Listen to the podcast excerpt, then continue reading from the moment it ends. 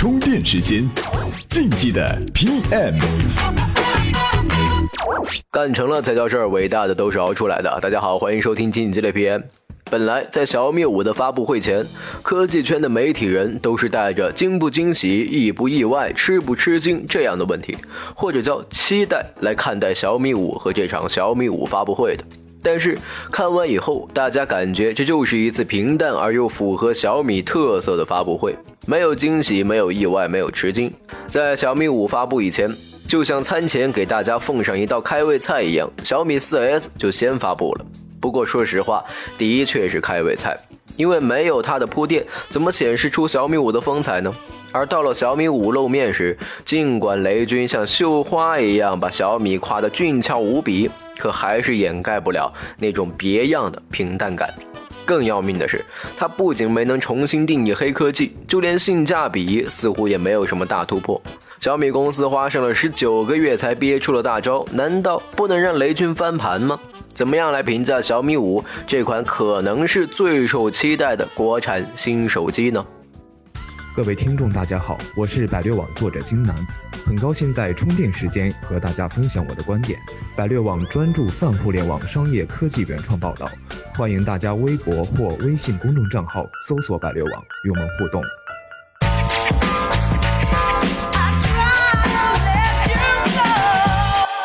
小米五的确不算一款出众的手机，如果要问小米五有没有性价比，答案肯定是有的。只不过相比以前少了一些极致的部分。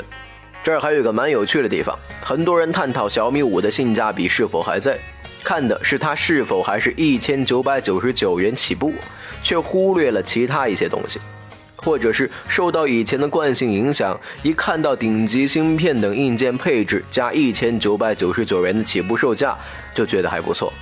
但是时代是在进步的，如今手机行业的一些热点功能，比如说曲面屏、无边框、3D Touch、无线充电、大底传感器这些，小米五都没有。不可否认，这里面有不少是非常不实用的噱头级功能，但更不可否认的是，这些才是在对手已经贴身与小米作战的情况下，最能凸显小米性价比与竞争力的选项。然而，小米一个都没有选用。这里面可能出于成本的考虑，也可能是小米有意为之。但不管怎么样，这都让小米五显得不那么值得入手了。特别是在旁边的 vivo 宣传六 G 运存，OPPO 展示十五分钟充满一台手机的 Super VOOC 技术，乐视抢发骁龙八二零，还顺带搭载了超声波指纹识别方案的当下，小米在产品的吸睛程度上的确显得落后了。而且值得一提的是，一千九百九十九元的小米五采用的是降频版的骁龙八二零处理器，主频仅一点八 G 赫兹，而 Adreno 五三零 CPU 的主频也仅为五百一十兆赫兹。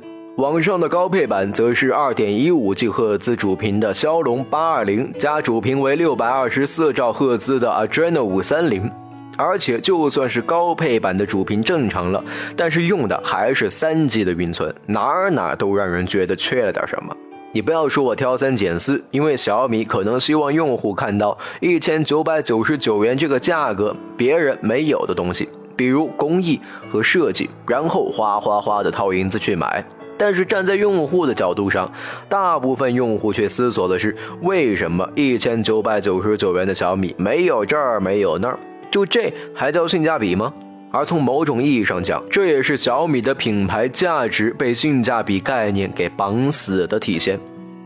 二零一五年年底，电子工程专辑的孙昌旭女士就这个话题采访过雷军，雷军和她聊了些什么呢？充电贴士：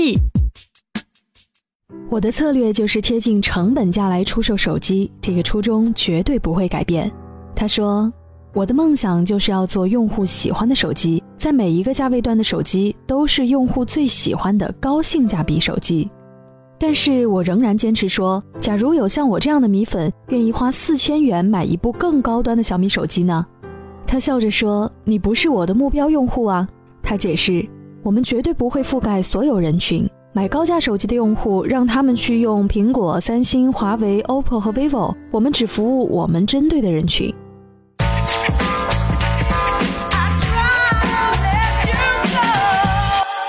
小米五保留了一千九百九十九元的起售价，或许真的像雷军说的，我们只服务我们针对的人群。可能小米要继续在放弃品牌和硬件溢价，靠软件和服务赚钱的路上继续走下去。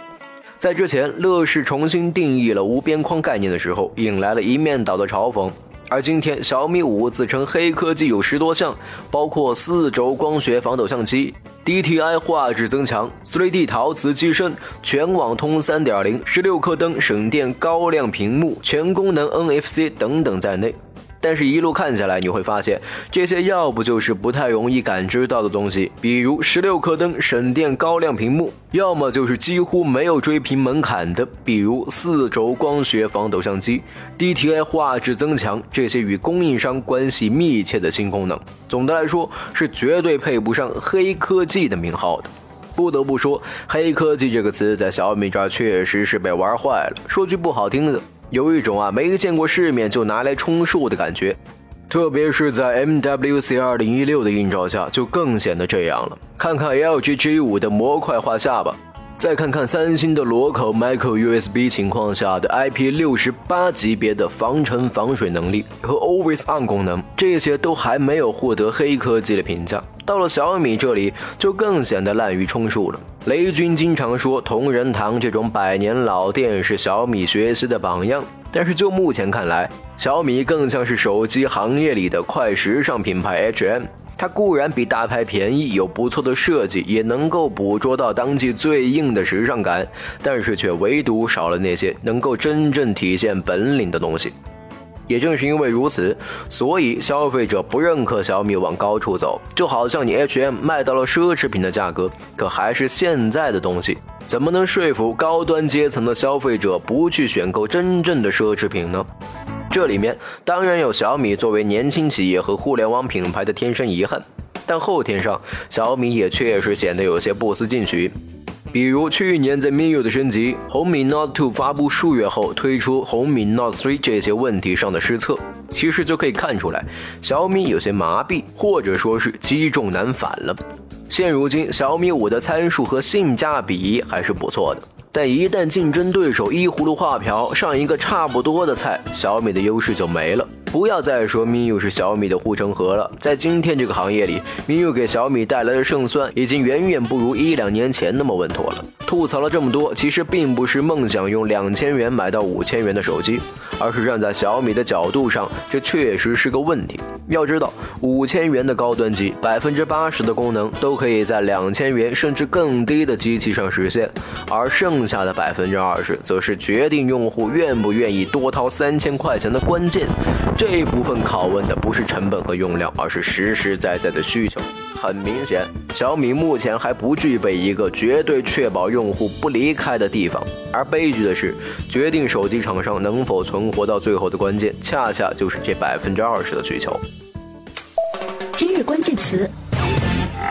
充电时间今日关键词：小米五。各位在我们的微信公众号“充电时间”里边回复“小米五”这个关键词，再用两分钟的视频告诉你小米五这场发布会都讲了什么。本期节目内容由内马尔编辑，Loud News 老彭监制。感谢您的收听，我们下期再会。在交战之前，意念已经开战，因此一招。充电时间练就主流经营者的一招一式。